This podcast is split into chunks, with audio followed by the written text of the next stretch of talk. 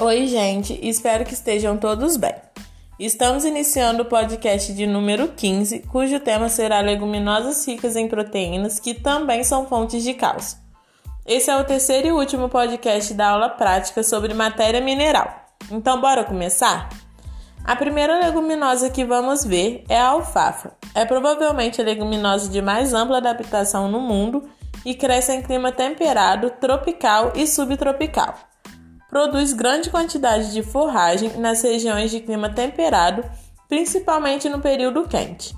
É rica em proteína, cálcio, fósforo e vitaminas A e C. Essa leguminosa é conhecida mundialmente por sua qualidade e produção. É uma forrageira de elevado valor nutricional, contendo aproximadamente 20% de proteína bruta e teor de cálcio variando de 1,2 a 1,6% na matéria seca. Muito apreciada pelos animais, tanto em forma de feno como em pastejo direto. No Brasil, a alfafa foi introduzida no Rio Grande do Sul a partir do Uruguai e da Argentina.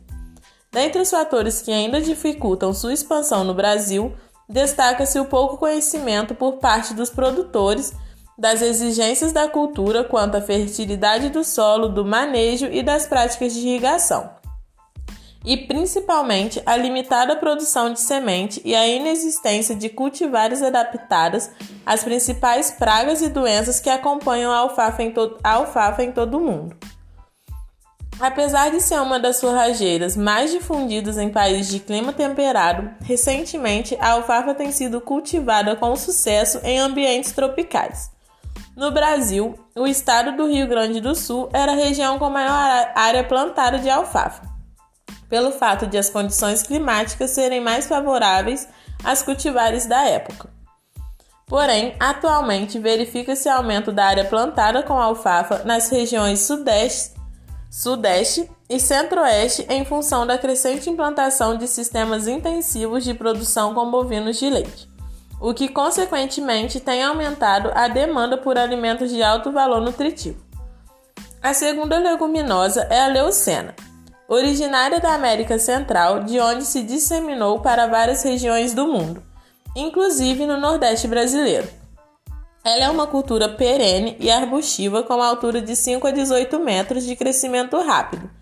No Nordeste, a leguminosa foi difundida em meados dos anos 70 mas foi na década de 90 que ocorreu a distribuição em massa de sementes de leucena como uma alternativa alimentar para ruminantes na época de seca.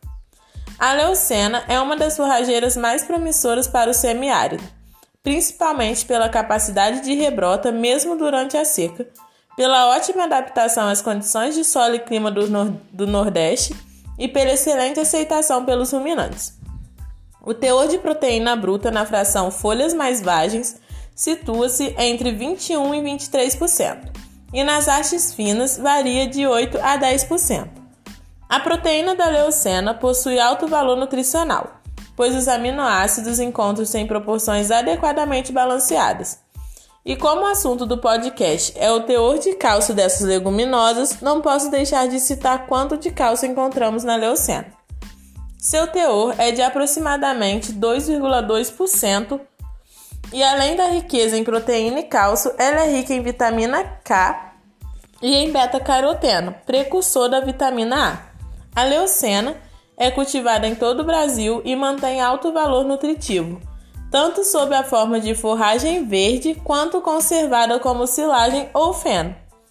A terceira leguminosa, rica em proteína, mas que também é fonte de cálcio, é o amendoim forrageiro.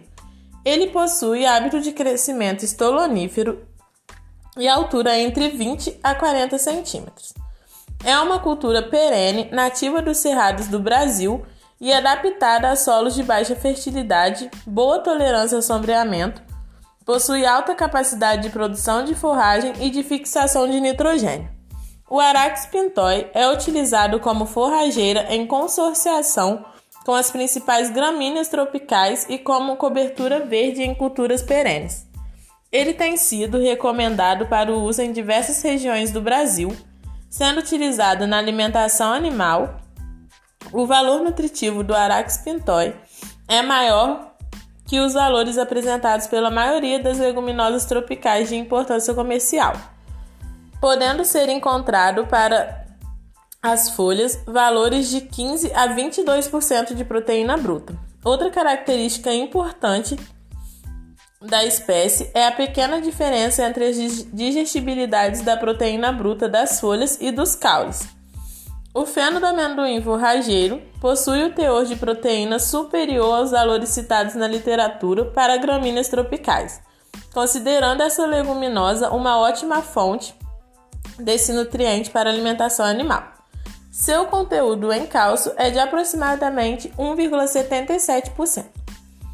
A última leguminosa é o Estilosantes guianensis, ou mineirão que possui aproximadamente 18% de proteína bruta e 1,55% de cálcio na matéria seca. É uma cultura perene, semi-ereta e altamente resistente à seca, pragas e doenças, com excelente adaptação ao clima e aos solos ácidos e de baixa fertilidade dos cerrados. Também apresenta grande resistência ao pastejo e pisoteio em pastagens consorciadas ou exclusivas é, apresenta boa aceitação pelos animais. Ela tem sido empregada com muito sucesso na recuperação de pastagens de braquiária degradadas através do consórcio. A Estilosantes ganhanenses, como banco de proteína, deve ocupar 30% do total da área da gramínea. É uma boa alternativa para a formação de pastagem consorciada, produz feno com bom valor proteico e boa digestibilidade. Então, galera, ficamos por aqui, encerrando o podcast 15 sobre leguminosas ricas em proteínas, mas que também são fontes de cálcio. Acabamos mais um tema de aula prática. Muito obrigada pela atenção de vocês, bons estudos e conte comigo. Sou Ariadne, monitora da disciplina Bromatologia Zootécnica da Universidade Federal Rural do Rio de Janeiro. Até o próximo podcast.